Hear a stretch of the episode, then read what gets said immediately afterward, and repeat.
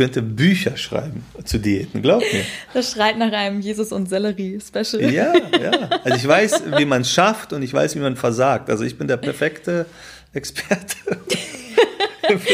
okay, cool.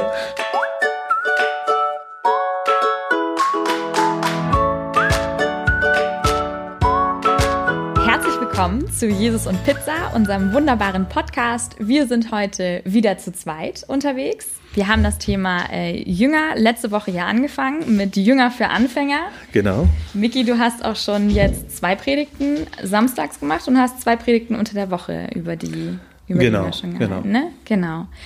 Ähm, das heißt, wir haben schon einiges äh, besprochen, was Jünger angeht. Ich habe trotzdem versucht, mich auch wieder noch mal ein bisschen äh, grundsätzlich und ganzheitlich dem Thema Jünger zu nähern und bin dabei darauf gekommen, dass ein ganz, ganz wichtiges Merkmal für Jünger ihr Commitment war. Also die Verbindlichkeit zu sagen, okay, Jesus, ich folge dir, komme was wolle und dann ja in der letzten Konsequenz, wir hatten es auch letzte Woche schon besprochen, ich sterbe sogar für dich. Und da habe ich mir gedacht, das ist eigentlich etwas, was wir heutzutage immer seltener haben. Also ähm, ich glaube, ohne dass man sich da jetzt äh, weit in so ein Thema äh, recherchemäßig reinfuchst, äh, wird jeder unterschreiben, ähm, dass man das zumindest schon mal gehört hat, so hey, die Gesellschaft wird immer unverbindlicher mhm. oder man bemängelt das bei Freunden oder die Oma bemängelt es bei einem selber oder, oder was auch immer.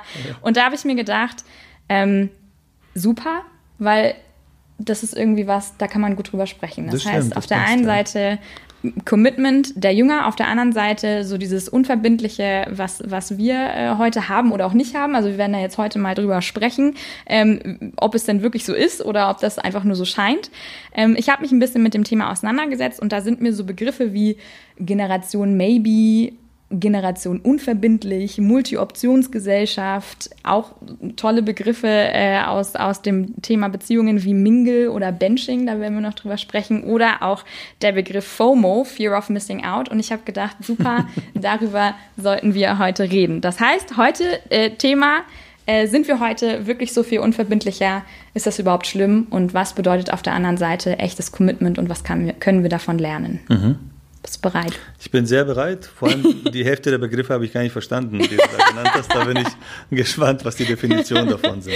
Ja, ja also ich werde, ähm, ja, wir werden, wir werden drüber sprechen. Aber erstmal so, erstmal so ganz, ganz grundsätzlich. Also für, für diejenigen, bei denen jetzt äh, noch nicht äh, äh was geklingelt hat. Ich glaube, diese Situation kennen wir alle, wenn wir sagen, hey, lass uns doch mal nächste Woche treffen, wenn man zum Beispiel eine Party hat oder so, keine Ahnung, du hast Geburtstag und du willst irgendwie am Freitag alle zum Grillen einladen und du machst eine WhatsApp-Gruppe und sagst, hey, äh, Freitag 19 Uhr, bringt alle was zu essen mit, ich freue mich auf euch. Was passiert dann?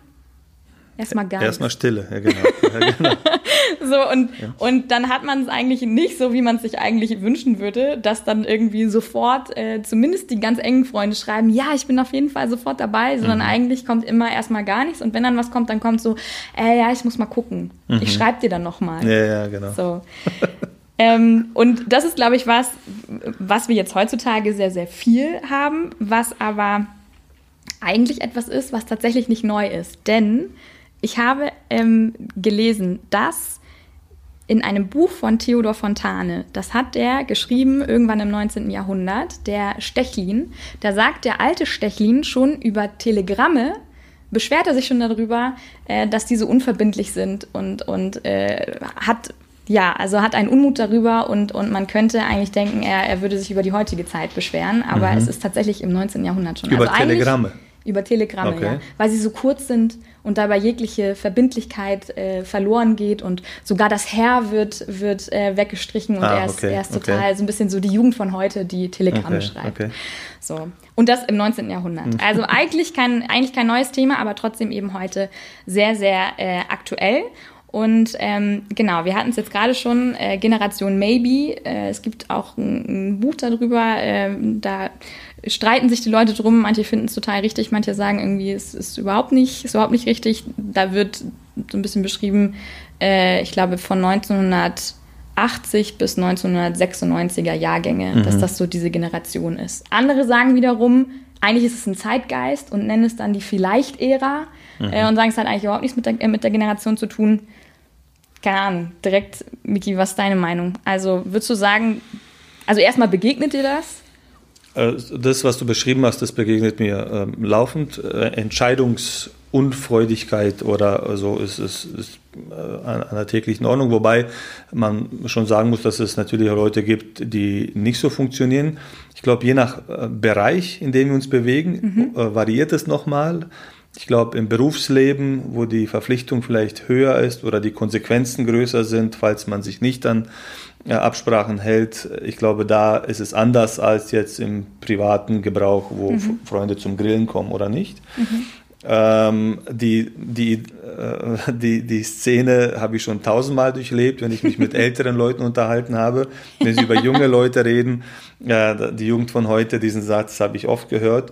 Und ich habe immer eigentlich geantwortet, und gesagt, naja, als du mal zwölf warst oder 17, äh, kannst du dich nicht erinnern, äh, mhm. dass die alten Leute über dich genauso gesprochen haben. Und tatsächlich, manche haben dann geschmunzelt und haben gesagt, ja, auch wir haben äh, unser, unsere so Leichen im Keller, in mhm. Anführungsstrichen.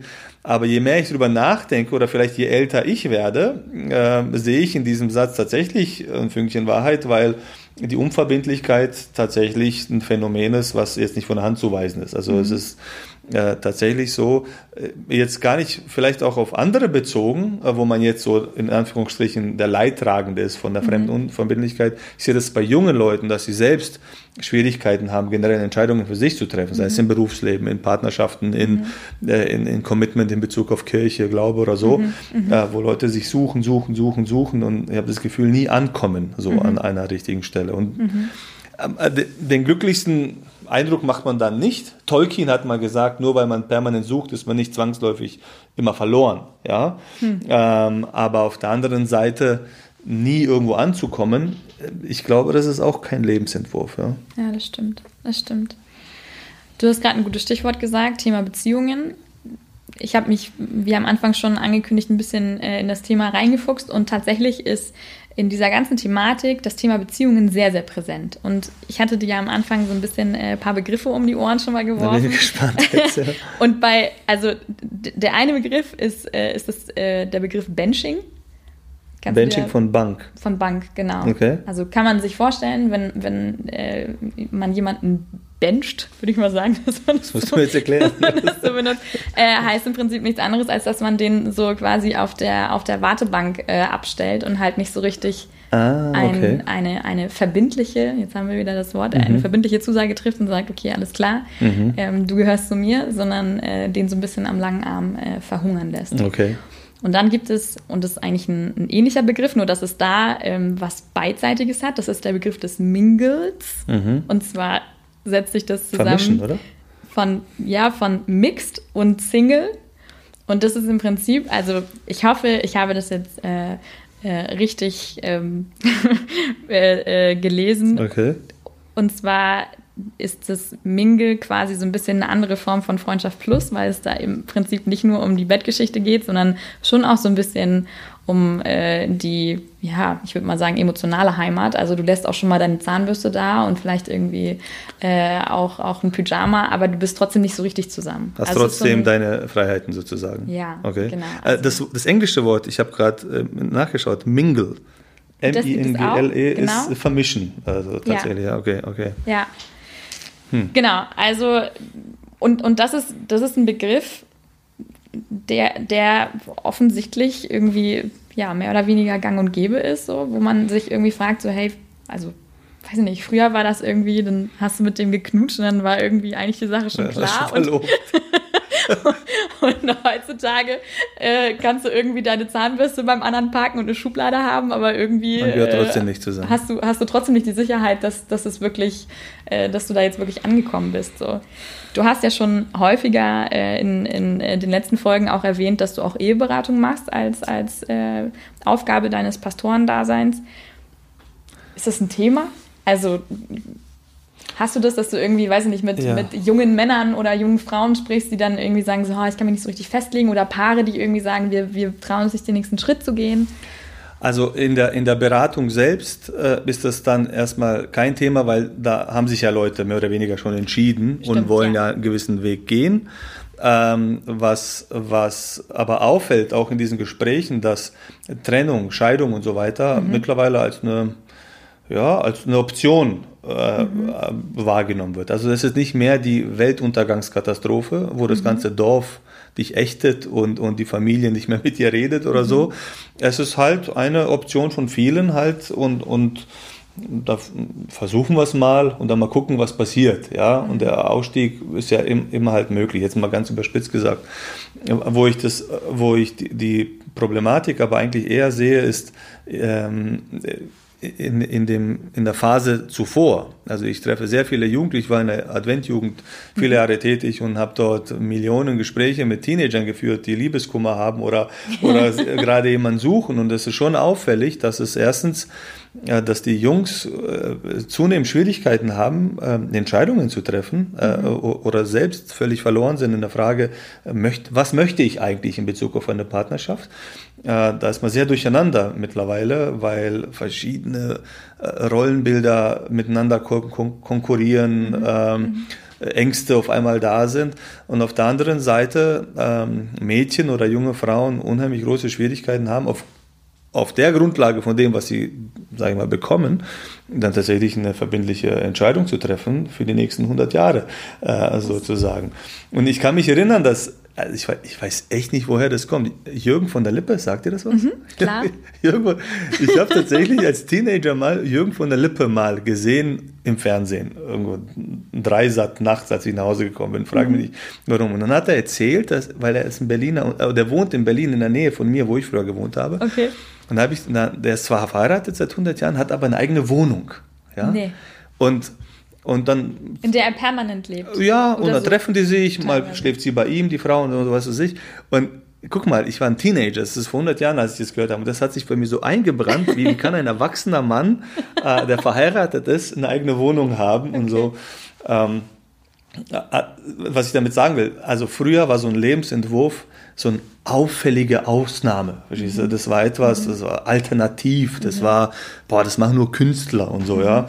Mhm. Ähm, heute ist das ein Standardmodell, ähm, was aber tatsächlich, tatsächlich äh, nach allen Erkenntnissen, die wir haben, nicht glücklichere Menschen und glücklichere Ehen und Partnerschaften hervorruft.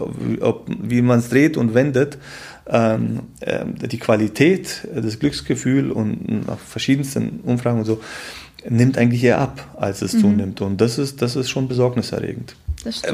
Wir haben Kinder, weißt du? Und ich stelle mir halt die Frage, in 20 Jahren oder so, wenn die mal genau an der Stelle sind, was werden die erleben? Also mhm. Mm, und was nicht. Du hast gesagt, er hatte eine eigene Wohnung. Ich habe witzigerweise äh, gestern eine Zahl rausgesucht ähm, mit Single-Haushalten. Wir haben ähm, heute 41,5 Millionen Haushalte und 1991 waren es noch, also ich denke mal, weil die haben nicht zwei verschiedene Zahlen genannt, deshalb denke ich mal, dass es so einigermaßen äh, eine gleiche Zahl war insgesamt. Single-Haushalte aber 91 noch äh, knapp 12 Millionen und 2019 aber schon fast 18 Millionen Single-Haushalte. Also das heißt, natürlich gibt es dann noch andere Faktoren, ne? wir werden immer älter und so weiter und so okay, fort. Okay. Aber ich bin mir sicher, dass es auch was damit zu tun hat, ja. dass es eben nicht mehr so dieses so, hey, und ich bin jetzt irgendwie in meinen 20s und jetzt heirate ich und, und ziehe mit, meiner, mit meinem Partner zusammen ähm, und mache dann halt das, was man irgendwie vor 20 Jahren so immer gemacht hat. Das ist heutzutage einfach. Es ist verrückt, es ist tatsächlich verrückt, weil, weil, ähm, weil man sich die Frage stellt, warum ist das so? Also mhm. woher die Ängste vor einer verbindlichen mhm. Entscheidung?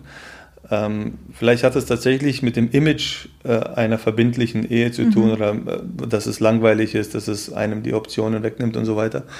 Ähm, und ich kann schon nachvollziehen, weil, weil viele Ehen sind jetzt nicht die beste mhm. Visitenkarte für die mhm. Institution Ehe, muss man schon mhm. sagen, weil Ehe oftmals definiert wird als die äh, ja, institutionelle Einschränkung von allem, was mir früher mhm. lieb war. Und, und, natürlich ist es dann komisch, dass ich mich halt freiwillig äh, opfere, und einen mhm. Bund eingehe, der mich permanent einschränkt irgendwie in, in, in meinem ja. Leben. Also wenn das dann eine Ehe ist, dann kann ich schon verstehen, dass jemand sagt, nee, das will ich mhm. nicht haben. Aber eine Ehe ist was ganz anderes eigentlich. Das ist ein sicherer Hafen, wo der Mensch aus dem sicheren Hafen heraus äh, sich entwickeln und entfalten kann und Dinge mhm. machen kann und weiß immer, ich weiß, wo ich hingehöre. Ich kann immer zurückkommen an den Ausgangspunkt und bin da nicht alleine. Mhm. Äh, und dieses Bild muss halt vermittelt werden. Dann ist es wieder attraktiv und Leute sagen, ey, das will ich auch haben, mhm. anstatt halt, ich gehe in ein Beziehungsgefängnis, wo ich nichts mehr machen darf. Ne? Mhm, mhm. Also Eheschließungen werden tatsächlich ähm, jetzt gerade auch immer eher wieder mehr. Also da stimmt, hatte ich eigentlich ja. auch gedacht, dass, dass es weiter abnimmt. Aber offensichtlich ist die Haltbarkeit halt nicht mehr. Genau, nicht die Scheidungsrate ist ne? höher. Also, genau, genau. Ähm, du hast gerade von, von Jugendlichen gesprochen, die dann gesagt haben, ja, und, und ich weiß nicht so richtig. Ich habe äh, mich auch mal mit einem mit Prediger äh, unterhalten, ähm, und der hat mir was ähnliches erzählt. So hat gesagt, so ja, und dann kommen irgendwie, dann kommen so junge Menschen auf ihn zu und sagen dann so, hey, sag mir doch mal, woran erkenne ich, ob das wirklich die richtige Person ist und, und haben auch so ein Entscheidungsproblem. Und also weiß nicht, vielleicht habe ich einfach wahnsinniges Glück, wahrscheinlich, aber ich konnte das irgendwie überhaupt nicht nachvollziehen, so, weil, weil weiß ich nicht, also bei uns war das zum Glück beidseitig sehr schnell sehr klar. Okay. Und da okay. habe ich irgendwie, da habe ich nicht dich nochmal fragen müssen und sagen ja. müssen, Miki, also ja, ja. der Johannes, wie sieht das denn wie aus? Wie sieht's aus? Gut, dass du mich nicht gefragt hast. ähm, genau, aber also kannst du das, also kannst du das irgendwie noch, kannst du das irgendwie noch konkreter festmachen oder so? Oder, oder, oder irgendwie ja, weiß nicht, also kannst, kannst du es noch irgendwie ein bisschen konkreter ausführen? Weil ich kann es einfach überhaupt nicht verstehen. Also ist das so ein, ist es so ein, die haben Angst, dass eventuell noch jemand Besseres kommt? Oder ist es ein, die haben Angst, dass es irgendwie die, der falsche Zeitpunkt ist oder der. Also das, das ist eine Palette von verschiedenen Ängsten, von denen wir hier sprechen. Also es fängt ja mittlerweile damit an, und ich generalisiere jetzt einfach. Das natürlich mhm. gibt es Millionen Ausnahmen und nicht alle haben da Schwierigkeiten. Aber tatsächlich, was mir auffällt in der Seelsorge, ist oftmals, dass, dass ähm, viele junge Leute erstens das, das, das grundsätzliche Handwerk, wie starte ich in eine Beziehung, einfach nicht mhm. wissen. Sie wissen nicht, wie sie jemanden ansprechen sollen. Sie wissen nicht, sie trauen sich nicht, jemanden einzuladen äh, mhm. irgendwo hin. Äh, die Kommunikation hat sich verlagert aufs Digitale. Man kommuniziert in der Regel in Gruppen miteinander und dann muss man deuten permanent. Also was mhm. wollte der Emoji mir jetzt eigentlich sagen oder was will er nicht? Das heißt, es ist in den seltensten, also dauert ziemlich lange, bis, bis ein Junge und ein Mädchen sich mal in einen Park treffen und drei Stunden äh, nebeneinander sitzen und reden miteinander, sich in die Augen schauen und, und sich austauschen. Mhm. Mhm. Äh, also das ist tatsächlich etwas, entweder bringen wir es den jungen Leuten nicht mehr bei oder mhm. ähm, ich weiß nicht, äh, da fängt es erstmal an. Zweitens, es gibt halt eine unheimlich große Diskrepanz zwischen Erwartung, Anspruch und Wirklichkeit. Mhm. Ähm, ich glaube, die 78er Generation bin vielleicht noch die letzte Generation von einem Weltbild, wo man relativ schnell eine Entscheidung getroffen hat im Sinne von ähm, Schule, Ausbildung, äh, heiraten, Kinder bekommen der Bildungsanspruch von jungen Leuten ist mittlerweile so hoch, ob er von außen an sich herangetragen wird oder ob sie ihn selbst haben. Das heißt, was bedeutet das? Ich muss drei Studiengänge machen, 14 Praktikas machen und dann muss ich mich nochmal entscheiden. Vielleicht ist die Erwartungshaltung der Eltern auch so groß. Mhm. Ich möchte das, das, das. Und dann, wie aus Zauberhand, wenn du 34 bist und mit deinem Bildungsweg vorbei bist, soll vom Himmel irgendjemand runterfallen und sagen, okay, jetzt bin ich bereit für eine Ehe. Mhm. Und natürlich gewöhnt man sich ein Verhaltensmuster in der Zeit an, mhm. dass man sagt, du bist, ob du willst oder nicht, auf der Parkbank, auf der Wartebank, mhm. weil ich habe etwas, was ich vorher erledigen muss. Ich mhm. muss mein Leben erstmal checken. Dann kommen noch die Dinge wie, ich muss Geld verdienen, um eine Hochzeit mir leisten zu können und all diese äh, verschiedenen Dinge.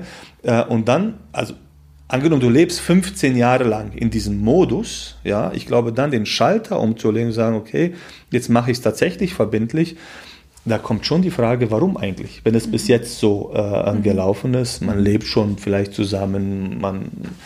Ähm, das heißt, da hat sich die Welt ein bisschen gedreht und, und, und, verändert. Die Erwartungshaltung von Eltern und Kirche ist vielleicht dieselbe geblieben, aber die Realität ist eine andere geworden. Mhm. Und dann mhm. äh, züchtet man Entscheidungsunfreudigkeit oder so. Ja, ja. Vielleicht. Da hast du jetzt schon einige ähm, Stichpunkte genannt, die ich ähm, als ich mich so ein bisschen mit der Frage auseinandergesetzt habe, woher kommt denn dieses Unverbindliche? Ähm, und zwar habe ich da äh, einige ähm, Seiten und, und äh, Artikel gefunden, die, finde ich, eine sehr, sehr plausible Herleitung haben. Und zwar sagen die, dass es einfach heutzutage, wo wir in einer, also ich spreche jetzt mal heutzutage und meine damit dann immer so unsere, unseren westlichen mhm. Industrienationen Umkreis. Okay. also unsere, ähm, genau, unsere westliche, unsere westliche Welt. Und wir haben heutzutage unfassbar viele Möglichkeiten. Wir haben immer mehr Möglichkeiten auch. Mhm. Ich habe mal versucht herauszufinden, wie viele Studiengänge oder wie viele Berufswege äh, es inzwischen gibt. Ich habe keine Zahl gefunden, aber ähm, ich, ich, glaube, es braucht nicht viel Fantasie, um, mhm. um mhm. äh, sich da vorzustellen. So wenn man früher irgendwie so, naja, bin ich jetzt, werde ich jetzt irgendwie Dachdecker wie mein Papa oder werde ich irgendwie Tischler wie mein Onkel so mhm. und, und, mhm. ne, und heutzutage ist ist das einfach eine wesentlich breitere Palette. Ich mach was mit Medien. ja. ja. da wird es dann doch irgendwie wieder so eine Wahl. okay. Ja, das stimmt. Ähm, genau. Ähm, und ich habe super viel Freiheit. Also die mhm. Heutige Situation hat halt nicht irgendwie so dieses so, hey, ich, ich äh, muss erstmal irgendwie gucken, dass ich mich versorgt bekomme Stimmt, oder so, ja. sondern, sondern eigentlich sind wir irgendwie sicher und wir haben eigentlich alles, was wir brauchen. Das heißt, eigentlich steht nichts dem im Wege, dass wir irgendwie total krasse Persönlichkeiten werden und irgendwie den, den super ja, außergewöhnlichen stimmt. Weg gehen, ein Startup gründen und dann unter 30 noch Millionär werden. so. Ähm, und trotzdem machen es die wenigsten. Ja. So, aber die Möglichkeit ist eben tendenziell da. Ähm, auf der anderen Seite technologischer Fortschritt, hattest du ja auch gesagt, so man, man äh, ist viel am Handy, ähm, man, man hat einfach die Möglichkeit, wenn man jetzt sich nächste Woche treffen möchte, dass man eben nicht jetzt, wo man sich sieht, was ausmachen muss, sondern dass man halt nochmal schreiben kann, dass man auch fünf Minuten vorher Gerade heute, Geht sorry nochmal, ich bin zu ja, spät ja. gekommen, aber habe dir geschrieben, ich komme zu spät. ähm, genau, also dass, dass das so, das sind so zwei, zwei ähm, große Faktoren, die eben auf der anderen Seite dazu führen, dadurch, dass wir so viele Möglichkeiten haben und dass wir so viel Freiheit haben, dass aber eben auch die Wahrscheinlichkeit, dass wir eben nicht die beste Wahl treffen, auch viel, viel größer wird. Also die Gefahr des Scheiterns ist eine viel größere, wenn ich 300 Möglichkeiten habe und versuche daraus die eine für mich richtige auszuwählen, als wenn ich eben nur zwei oder drei mhm. Möglichkeiten mhm. habe. Aber du, also ich bin jetzt 78er Generation, du bist eine Generation nach mir. Mhm. Theoretisch müsstest du voll in diese Beschreibung reinpassen. Ja? Jetzt sagst du aber, dass du offensichtlich kein Problem hast, eine Entscheidung zu treffen. Also was ist jetzt bei dir anders als bei der ganzen großen Welt. Meine Mama hat immer gesagt, weil ich ganz was Besonderes bin.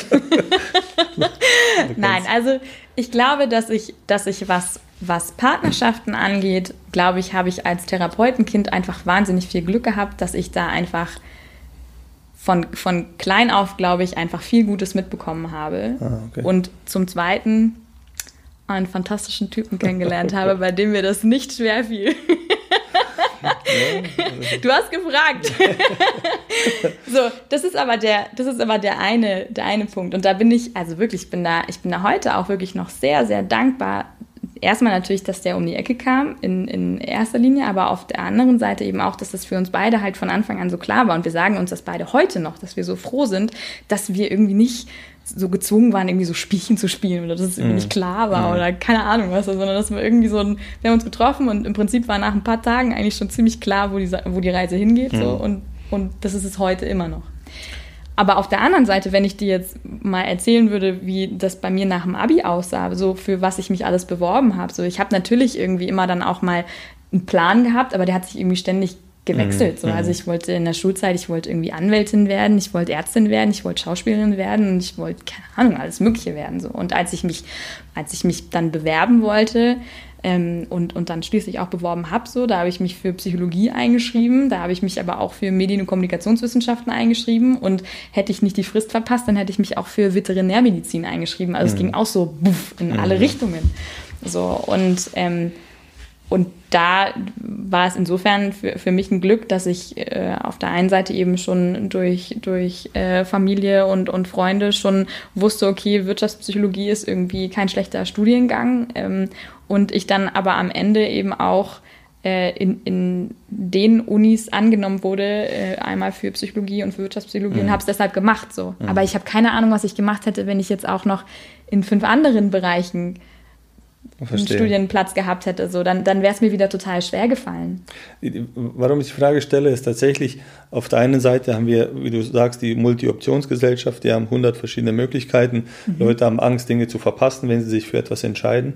Aber es gibt auch in der Multi-Optionsgesellschaft Menschen, die nicht viele Optionen haben weil sie ähm, zum Beispiel finanziell nicht in der Lage sind, mhm. äh, 17 verschiedene Städte zu besuchen, weil sie körperlich vom Aussehen, von ihren Charaktereigenschaften nicht die beliebtesten Menschen sind, wo auf einmal sieben Leute sagen, oh, ich möchte gerne mit dir zusammen rumhängen oder sowas. Mhm. Menschen, die vielleicht irgendwelche Schäden haben, psychischer, körperlicher Art, die sie dann äh, wo, die sie als Handicap tragen und es dann schwierig ist, für sie ja, anzukommen. Also das, das ist nochmal ein Kosmos im Kosmos drin, wo man sagt, du hast zwar die große Möglichkeit, aber ich persönlich kann nicht partizipieren an dem großen Spiel mhm. äh, wie alle anderen. Mhm. Ich weiß jetzt nicht, ob die Leute, die quasi äh, persönlich gehandicapt sind in ihrem Leben, wie dumm das auch klingt, aber du weißt, was ich meine, äh, ob die dann äh, einfach, weil sie weniger Optionen haben, einfach sich schneller entscheiden und ein größeres Glücksgefühl haben,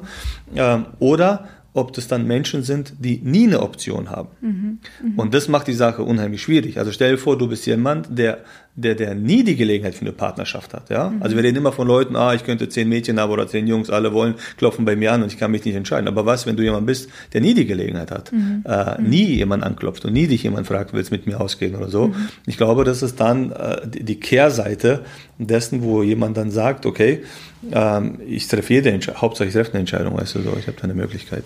Ich weiß aber nicht, ob es wirklich darum geht, dass du real auch wirklich dazu geeignet bist, das zu tun. Also ich habe einen Artikel gelesen, ähm, da hatte das ganz treffend äh, beschrieben und gesagt, es geht nicht darum, dass wir total qualifiziert sind dafür, entweder Astronaut oder prima Ballerina oder doch irgendwie der seriöse Anwalt zu werden, mhm. sondern es geht darum, dass wir, dass wir eigentlich die Möglichkeit hätten. Also es geht um das Potenzial, dass man das tun könnte, möglich, ganz, ja. ganz abgesehen davon, ob ich überhaupt dazu geeignet bin. Und, und jemand, der, der jetzt, weiß ich nicht, dadurch, dass er kein gutes Abi oder gar kein Abi hat, für den eigentlich viele Sachen wegfallen, so der sieht dann ja trotzdem, ähm, wenn er irgendwie in den sozialen Medien unterwegs ist, ähm, auch ein riesengroßes mhm. Thema, sieht er, was alles passiert und welche Möglichkeiten es eigentlich alle mhm. gäbe und was er alles verpasst. So, und, und deswegen und, werden Menschen unglücklicher? Ja, weil sie, weil sie eben, also was heißt, sie werden unglücklicher, aber sie haben da auf einmal eine viel größere Transparenz, was eigentlich so abgeht in der ganzen Welt. Mhm. So, ob das jetzt auf der Beziehungsebene ist, ob das auf der, weiß nicht, jetzt mal vielleicht so ein ganz einfaches Beispiel, ähm, irgendwie am Wochenende meine, meine Wochenendgestaltung. So früher wusste ich halt irgendwie nur in meinem Freundeskreis so, was die halt so machen und, mhm. und äh, hatte vielleicht irgendwie den und den Laden äh, zur Auswahl, in, in den ich irgendwie dann gehen kann am Wochenende. Heute gehe ich auf Instagram und ich sehe irgendwie auf der ganzen Welt, wie die Leute ihr Wochenende verbringen und, und sehe da erst, was ich denn eigentlich alles verpasse. Mhm. mhm. So. Und ähm, dadurch habe ich so wahnsinnig viele, so wahnsinnig viele Möglichkeiten, die mir am Anfang vielleicht gar nicht bewusst gewesen sind. Und weil ich total überfordert bin, im, im schlimmsten Fall, mhm. ziehe ich mich dann lieber in so eine Unverbindlichkeit zurück, damit ich eben keine Entscheidung treffen muss, damit ich nicht mich falsch entscheide. So, also es gibt so ein. Ich bin in so einer Twilight Zone, nicht links, nicht rechts, also ich schwebe irgendwo dazwischen ja, ja. die ganze Zeit. Und, und am Ende, und am Ende äh, habe ich irgendwie gar keine Entscheidung getroffen und, und dann, und dann wird es irgendwie gar nichts. Das ist dieser Netflix-Effekt von ja, dem wir gesprochen haben. Genau, man genau. Man eine Stunde, guckt alle Trailer, am Ende guckt man nichts. Ja? Absolut, absolut. Und, und man sagt halt auch nicht irgendwie so, hey, und ich habe jetzt irgendwie noch einen Anbieter dazu. Also wir haben inzwischen, das ist darf man eigentlich, darf man nie und nimmer jemandem öffentlich eigentlich erzählen, aber wir haben so ein großes Angebot zu Hause. Also, ähm, und, und es sorgt aber nicht dafür, dass wir jeden Tag einen total tollen Film gucken, sondern eher das Gegenteil, so dass wir halt wirklich irgendwie zuerst, sich, ja. zuerst da gucken und dann da gucken und am Ende irgendwie ist eine Stunde vergangen, man hat sich immer noch nicht entschieden und, und dann geht man frustriert ins Bett. so. Und das ist tatsächlich was, ähm, wo es eine, eine doch recht bekannte Studie zu gibt, ähm, dass mehr Optionen eben nicht unbedingt äh, mehr Glück und, und mehr und mehr und bessere Entscheidungen bringen. Ähm, und zwar, warte mal, ich gucke ganz kurz. Und zwar ging es da darum, ähm, dass in so einem Delikatessenladen äh, wurden so Marmeladengläser ausgestellt. Äh, und das wurde dann in, in, zwei Gruppen geteilt. In der, Im einen Szenario gab es sechs verschiedene Marmeladengläser und im anderen äh, gab es, glaube ich, 24 verschiedene Sorten. So, und dann konnten halt dann äh, Leute, die wussten natürlich nicht, dass es, ein, dass es ein Testaufbau ist, die sind dann halt rein, die sind in Delikatessenladen und haben dann da eben probiert. So, und total interessant, bei der, bei der Gruppe, die 24 Sorten ähm, zur Auswahl hatte, die waren natürlich alle irgendwie neugierig und haben sich darüber unterhalten, aber am Ende haben nur 3% überhaupt gekauft. Und wenn man die dann später gefragt hat, ob sie mit ihrer Entscheidung zufrieden waren, waren sie nicht so zufrieden wie die Leute, die nur sechs Auswahlmöglichkeiten haben. Und nicht nur das, es haben nicht nur 3% bei, diesen, bei dieser anderen Gruppe gekauft, sondern 30% Also bei oh, den sechs okay. verschiedenen Sorten haben 30% am Ende sich für eine Marmelade entschieden. Bei den 24 waren es nur 3% Und die waren auch noch unzufrieden mit ihrer Entscheidung Wahnsinn. am Ende. Ja. So, und da gab es dann noch ein, gab es dann noch ein anderes Experiment, da ging es irgendwie um Kekse und was da, was da eine, eine ganz, ein ganz toller Zusatz war, ähm, dass das hauptsächlich den Teenagern und, den, und der, und der äh, Erwachsenengruppe so ging. Die Kinder ähm, denen fiel es relativ leicht, sich zu entscheiden. So dieses so, ich liebe Erdbeer, ich möchte Erdbeer. so. Und bei den Älteren war es so ein bisschen so eine, ach, das ist gut genug, das schmeckt mhm, mir, das ist okay. Mhm, mhm. so. Aber die, die Teenager und, und so, und so der, der breite Erwachsenenkreis, so, die waren verloren. Ist doch krass, oder? Ich stelle mir halt die Frage, was das, was das für den spirituellen oder religiösen Bereich bedeutet. Mhm. Also sprechen wir von einer, von einer Generation, ähm, die gerade in dem Bereich, der noch äh, vielleicht eine größere Bandbreite an Möglichkeiten bietet und wenig Informationen vielleicht erstmal da sind, ob das einfach eine natürliche Entwicklung ist, dass Menschen sich einfach auch in dem Bereich einfach viel schwieriger entscheiden und sagen, ich brauche ja. einfach meine Zeit, ich muss mal gucken, ich will, mir, ich will mich nicht zu verbindlich irgendwo festlegen und so.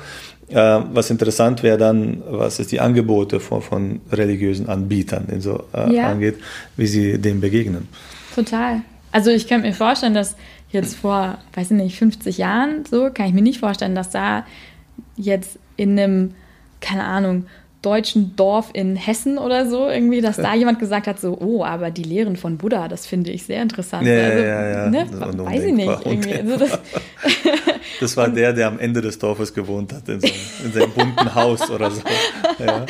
So, ja, aber heute ist es halt so, man, man kennt es alles und, und also ich meine, es ist auch ja. einfach super interessant, sich irgendwie da mit, mit besonders exotischen Sachen auseinanderzusetzen. Ja, aber so. auch unverbindlich. Auch unverbindlich. Genau, also ja, das, das wird dann halt mitgenommen, wie, wie du halt einen Netflix-Account hast, dann hast du auch ein bisschen buddhistische Religion dazu und so. Ähm, das heißt, viel, die Quantität ist groß, aber die Qualität ist dann wahrscheinlich dann ja. ähm, niedrig. Aber ich, aber ich trotzdem denke ich, dass Menschen schon sich sehnen nach, nach Verbindlichkeit, interessanterweise. Mhm. Also ich glaube, jeder will ja irgendwo dazugehören und jeder will ja sich auf irgendjemand verlassen äh, mhm. können. Also auch unverbindliche Kinder oder Teenager oder Jugendliche ähm, wollen ja verbindliche Eltern haben, auf die sie sich mhm. verlassen können und, und wollen nicht eine Mutter, die sagen, ich hol, hol, dich ab, mal schauen, ob ich dich abhole oder, oder, oder ob du dann nach Hause läufst oder so. Heute, komm ich morgen. Ja, genau. Also, also ich glaube, dass es, dass es dann schon ein großes Bedürfnis gibt dann oder, oder wenn man dann Kinder bekommt, dann, dann will ich schon wissen, ob die Erzieherin im Kindergarten ja, verbindlich ist oder nicht verbindlich ist. Also wir merken, äh, es poppen dann, dann schon auf einmal Bereiche im Leben auf, äh, wo wir das unbedingt brauchen. Vielleicht kommt da tatsächlich der Kern des Menschen nochmal zum Vorschein und mhm. sagt, okay, ich habe ein gewisses äh, Bedürfnis. Die Frage ist, wie man dieses Bedürfnis dann stillt bei, mhm. bei, bei einem Menschen. Mhm. Und, und wie du es drehst und wendest. Ich glaube, der traditionelle Zugang zum, zu, zum Menschsein, also das ist ein breit gefächerter Begriff, ich glaube, der bietet tatsächlich am Ende das höchste Maß an Sicherheit, was es, mhm. was es gibt. Mhm. Ja? Auch mhm. wenn es vielleicht nicht sehr sexy klingt oder vielleicht ein bisschen verstaubt ist, aber das ist der Bereich, wo der Mensch tatsächlich ankommt und sich sicher fühlt. Aber wie geht es dir, wenn du mit Leuten sprichst, die jetzt noch nicht an Gott glauben? Begegnet dir das oft, dass du da Leute hast, die dann irgendwie sagen so, ja, aber ich weiß nicht, ich will mich da jetzt noch nicht so drauf festlegen. Ich, ich schaue mal, ich komme vielleicht mal vorbei oder also wie, oh ja, ja, wie, wie, funktionieren so Das ist mittlerweile der Standard, würde ich sagen. Ja. Okay. Ähm, und also ich persönlich habe da gelernt, sehr geduldig zu sein und in mhm. großen Abständen zu denken. Also früher war das tatsächlich so, man hat ein gewisses Ziel gehabt und und es gehört auch zur Realität dazu, muss man schon sagen. Also wenn jemand zehn Jahre lang äh, in der Warteschleife ist, also dass dann mhm die Bereitschaft, sich dann irgendwann mal zu entscheiden, nicht unbedingt wächst mit der Zeit, sondern eher eigentlich abnimmt, würde ich sagen. Mhm. Ähm, trotzdem ist es so, dass es ja keinen Sinn macht, Menschen zu einer Entscheidung zu zwingen mhm. oder ihn irgendwie unter Druck zu setzen, weil es dann nicht eine eigene Entscheidung ist, sondern eine, die unter Druck gesetzt wurde. Manchmal aber erlebe ich tatsächlich auch, dass Menschen sich schon wünschen, dass sie auch geleitet und ein bisschen gedrückt werden und geschoben mhm. werden. Ähm, einfach aus der Tatsache heraus, dass man vielleicht dem anderen dann auch eher die Entscheidung gibt. Also, mhm. äh, also ich habe noch nie jemanden erlebt, der mir gesagt hat, oh, du drängst mich zu sehr oder, oder jetzt renne ich weg vor dir, weil du mich da ja, erschlägst, obwohl ich recht offensiv bin eigentlich in Gesprächen mhm. und sage, Mensch, das ist doch wichtig oder gut für dich. Ähm, in der Regel äh, nehmen das Menschen dankbar an, ändert aber trotzdem nicht an der Tatsache, dass viele die Warteschleife trotzdem mhm. bevorzugen, mhm. anstatt sich irgendwo zu ähm, äh, entscheiden. Was eigentlich irrational ist, weil es etwas Gutes ist. Also äh, es, ist, es, ist, es ist ein diffuses Gefühl von Angst da, äh, was aber nicht begründet ist, weil mhm. man eigentlich nichts verlieren kann. Man kann nur ähm, mhm. gewinnen. Und das beschreibt tatsächlich den Zeitgeist, äh, Zeitgeist, in dem wir leben, in Bezug auf ziemlich alles. Weil in der Regel ist die Entscheidung, die ich treffen könnte, egal in welchem Bereich, mhm. äh, wenn du ein bisschen sie durchdenkst, ja nicht etwas, was dir auf einmal den Untergang beschert, sondern etwas Gutes mhm. Ähm, äh, geben möchte. Und trotzdem ist diese diffuse Angst da, sagt, ah nee, abwarten, abwarten, nächstes Jahr, nächstes Jahr und so weiter. Ich frage mal ganz plakativ, kann man denn unverbindlich glauben? Äh, naja, Glauben, äh, die Frage ist, was meinst du mit Glauben? Ja, ähm, ich, ich, glaube schon, dass ein Mensch ein gewisses Interesse zeigen kann an einem religiösen Inhalt, dass er sagen kann, das ist eine hochspannende Geschichte. Ähm, er kann Jesus Christus als, als eine ethische Figur annehmen, die sagt, mhm. ey, der ist richtig gut. Dem will ich sogar nachfolgen. Ich will die Bergpredigt in mein Leben anwenden. Ich kenne viele Leute, die so mhm. sind. Mhm. Ähm, aber das ist dann doch eine gewisse Unverbindlichkeit, weil in dem Moment, wo, wo ein gewisser Preis bezahlt werden müsste, im mhm. Sinne von Zeit, Engagement, oder nehmen die Jünger sogar viel mehr, was sie bezahlt haben, da zeigt sich relativ schnell und oft, dass dann das dann nicht mehr verbindlich ist. Und dann mhm. stelle ich mir halt die Frage nach, ähm, nach, nach Echtheit. Ja? Mhm. ja, das wie wenn du verheiratet bist und der Mann sagt, alles cool mit dir, super, toll und so. Und dann nach vier Jahren, wenn es ein bisschen schwierig wird, sagt, okay, mhm. danke für die vier Jahre, ich suche mir eine andere Option. Ähm, ich, ich, verurteile das nicht. Ähm, es ist halt manchmal mühsam, äh, wenn du halt in einem äh, Gruppengefüge bist, wo jeder aufeinander angewiesen ist, ja, mhm. also wo, wo der Schwache darauf angewiesen ist, dass der Starke ihm hilft, ja, mhm. und wenn es sehr, sehr viele passive Beobachter gibt und wenig aktive Leute, die sagen, ich investiere mich halt mhm. aus einer gewissen Überzeugung heraus, sondern ich, ich berate euch gerne von der Seite, anstatt mhm. dort etwas zu machen. Mhm. Da merkt man das Ungleichgewicht zwischen Verbindlichkeit und Unverbindlichkeit. Ähm, es mag sein, dass du für dich unverbindlich glauben magst, ähm, aber wenn es da zehn Leute gibt, die Hilfe brauchen, dann brauche ich dich eigentlich, ja. Und da brauche ich dich nicht unverbindlich, da brauche ich dich verbindlich. Da muss ich schon wissen, ob du dann am Freitag um 10 Uhr morgens bei der alten Oma bist, die keine Beine hat und wir sie halt mit dem Rollstuhl irgendwo hinfahren müssen mhm. zum Arzttermin oder so. Da mhm. kann ich nicht sagen, wir schauen mal, am Abend zuvor, wie es dir mhm. geht dabei. Also mhm. und, und da gibt es tausend solcher Fälle. Mhm. Ähm, und dann ruft man immer die an, von denen du weißt, dass sie verbindlich sind. Mhm. ja, genau, und, und so mhm. weiter. Mhm. Ja, aber ja, das ist die Welt, in der wir leben und wir gehen damit um. Aber was wäre denn jetzt dein Plädoyer für also mehr Commitment in dieser Welt klingt ein bisschen, klingt ein bisschen dolle, aber. Wie so ein, Lied.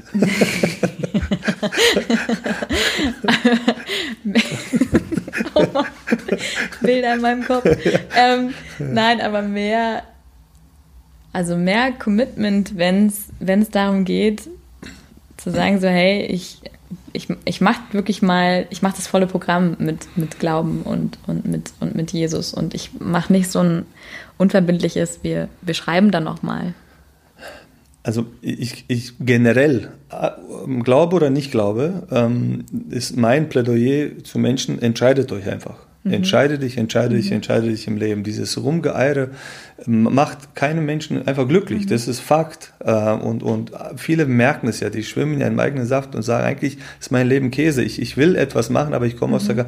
Und da gibt es jetzt irgendwie, ich kann kein Buch empfehlen und sage, die sieben Schritte zu leichteren Entscheidungsfindung oder sowas. Ja, ich glaube, jeder hat es in sich und jeder muss jetzt einfach mal eine Entscheidung treffen für das oder das und das. Und dann im Nachhinein zu evaluieren und zu gucken, okay, mhm. war das jetzt ich sage jetzt nicht sinnlose Entscheidungen, aber wir haben doch alle ein Gefühl dafür, mhm. ob etwas schlau ist oder nicht schlau ist, was wir tun. Ja? Äh, also ich glaube, das muss so eine Art Angewohnheit werden, dass die Menschen einfach anfangen, Entscheidungen zu treffen, sei es Partnerschaften, sei es Berufswahl, sei es ähm, das und das. Und ich glaube, dann ist es eine äh, Konsequenz dessen, dass der Mensch auch im religiösen Bereich, wenn er einen Grundstock an Informationen hat, sagt, okay, jetzt jetzt will ich das wagen, jetzt muss ich mal schauen. Und mhm. in der Regel wird auch jemand finden, der ihn dabei unterstützt und ihm hilft und sagt jetzt. Und, und, und das ist halt das Tolle oder das Tragische. Ähm, erst wenn du im Go-Kart sitzt, ja, dann macht es Spaß, ja, aber du musst dich da reinzwängen, du musst da loslegen und dann äh, siehst du, wie die Sache dann mhm. ähm, äh, funktioniert.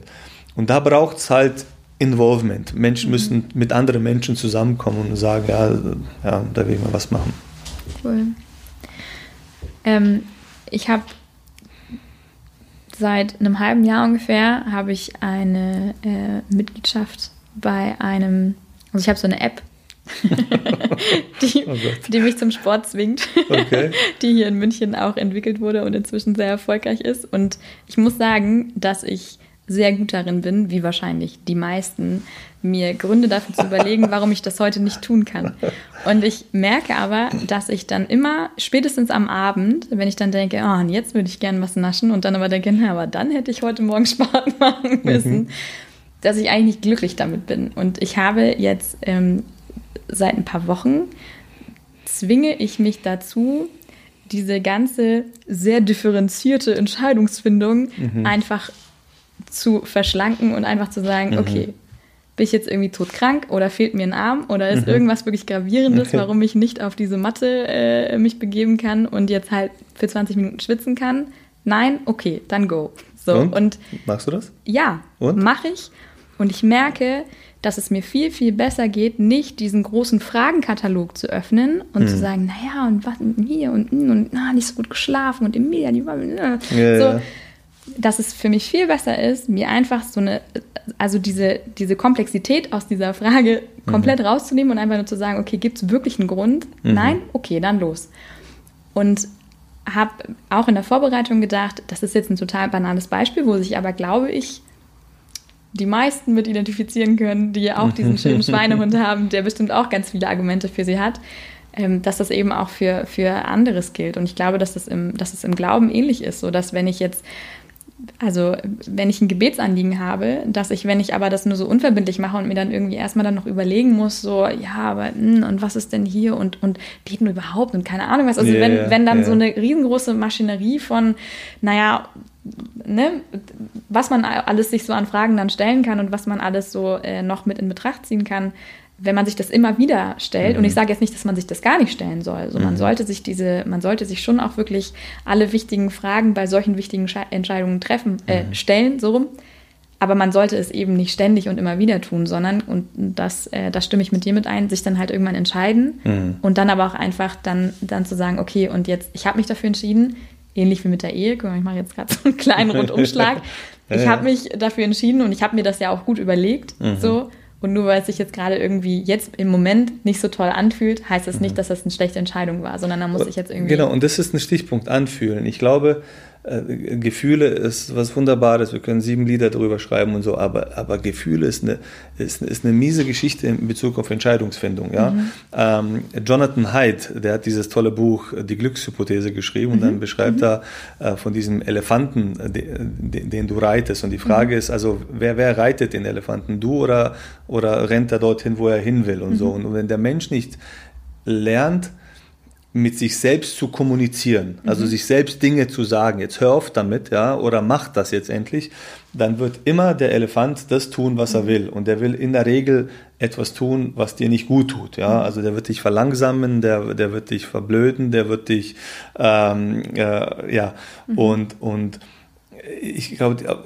einerseits auf Bauchgefühl hören ist schon mal richtig, Intuition haben wir auch alle.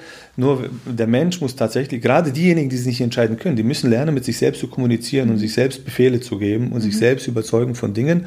Und jeder kennt es, der mal eine Diät gemacht hat und ich habe, glaube ich, 7800 Diäten gemacht. es gibt immer diese eine Phase, wo es richtig gut geht, ja, und, und dann, dann dann willst du es ja pushen, du willst ja weitergehen in diesem Bereich und dann, dann merkst du, wenn du einen Tag ausgelassen hast, ah, ist nicht gut und so, ja. Mhm. ja und das ist so der, der, der Knackpunkt. Genau dieser eine Tag, den du ausgelassen hast. Und, und wenn du das, ich glaube, das kann man anwenden auf alle, alle Dinge. Ich glaube, der Mensch muss auch im religiösen Bereich anfangen, mit sich selbst zu kommunizieren und sich die Frage mhm. stellen, mach doch mal, guck doch mal, geh mal hin, schau dir das an, stell eine Frage, lies ein Buch und so weiter.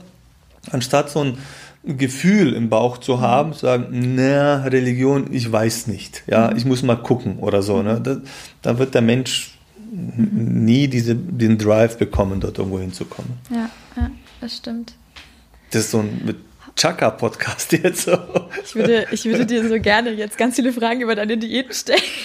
Aber ich glaube, dann müssen wir äh, unseren Podcast. Ich bin so ein Experte in dem Thema, das kannst du mir nicht glauben. Ist, ich könnte Bücher schreiben zu Diäten, glaub mir. Das schreit nach einem Jesus- und Sellerie-Special. Ja, ja.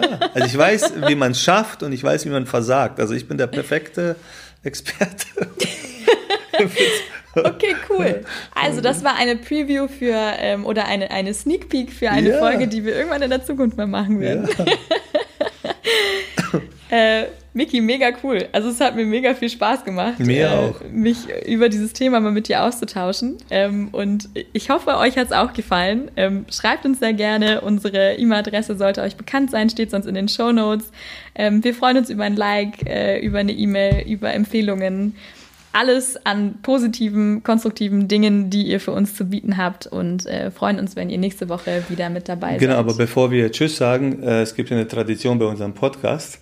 Ähm, und das sind nämlich die zwei Fragen, die dir, glaube ich, noch nie gestellt wurden. Und die eine Frage, der Podcast ist ja Jesus und Pizza. Äh, dieser Name, Begriff äh, sorgt für Verwunderung bei vielen Menschen, äh, will aber eine gewisse Nähe und Normalität ausdrücken. Jesus ist genauso real wie eine Pizza und genauso gut wie eine Pizza. Ähm, deswegen jetzt die erste Frage an dich, was ist denn deine Lieblingspizza? Diese Frage stellst du mir wirklich nach dem Diätthema. genau. okay. Ich esse natürlich nie Pizza, das ist doch viel zu ungesund. Wir sind jetzt in einem Tag, wo du jetzt darfst. Ja? Okay, ähm, also meine Lieblingspizza ist tatsächlich entweder die Pizza mit Sujuk, wie der Vita ah, in unserer Fußballfolge, okay. äh, oder ähm, ich, ich liebe eine Pizza, die aber eigentlich gar keine Pizza ist, sondern die heißt Pinsa. Das ist, eine, das ist quasi die Vorform von der Pizza. ähm, mit so einem ganz tollen Teig. Oh, mega toll. Und da sind äh, Auberginen, Feta, Rucola und Honig drauf. Und es schmeckt fantastisch. Schrecklich. Aber jetzt kommt die eigentliche Frage. Also wenn du mit Jesus Christus eine Pizza essen würdest, dann? Oh, ich weiß, ich habe diese Frage schon jetzt so vielen Leuten gestellt und, und die meisten sagen etwas, was Richtung, ich würde ihm ganz viel zuhören geht. Ich würde ihm auch ganz viel zuhören wollen. Ich habe aber auch krass, krass viele Fragen an ihn. Und das klingt jetzt ganz furchtbar banal, aber tatsächlich habe ich in meinem Leben noch nie etwas verloren, was ich danach nie wieder gefunden habe, was so wertvoll ist wie eine Smartwatch, die ich letztes Jahr verloren habe. Mm. Und ich habe seitdem ich und das war, ich war gerade schwanger und habe mir vorgenommen, ich werde nicht so eine so eine schwangerschaftsdemente äh, Truller, die irgendwie durch die Kante rennt und alle Sachen vergisst. Ja, am zweiten Tag hatte ich meine Uhr verloren und ich habe dann, als es dann nach Wochen immer noch kein, keine Hoffnung, äh, also keine Hoffnung mehr gab, äh, schlussendlich, dass ich diese Uhr wieder kriege, habe ich gesagt, wenn ich irgendwann mal Jesus gegenüber sitze, dann werde ich ihm sagen, also mit Uhr? dieser Uhr. Was war das? Wo ist die? ich bin so jemand nicht. Ich verliere Dinge nicht. Aber wo ist die? Ja, also ich hoffe, das ist jetzt nicht die totale Enttäuschung, dass ich als Urheberin dieser Frage ähm, jetzt nicht irgendwas total super krasses habe. Es ist tatsächlich eine, eine Kleinigkeit, aber es ist tatsächlich was, was mich seitdem wurmt. Es gibt keine schlechten Antworten. Es gibt oh. nur komische Fragen, heißt es. Oder umgekehrt. Ich weiß es nicht. Auf jeden Fall vielen, vielen Dank für die Antwort. Und jetzt mache ich mal Schluss heute. Ja? Cool. An alle Zuhörer, schön, dass ihr dabei wart. Jesus und Pizza donnerstags immer einschalten. Überall dort, wo es Podcasts gibt. Yes. Tschüss. Ciao.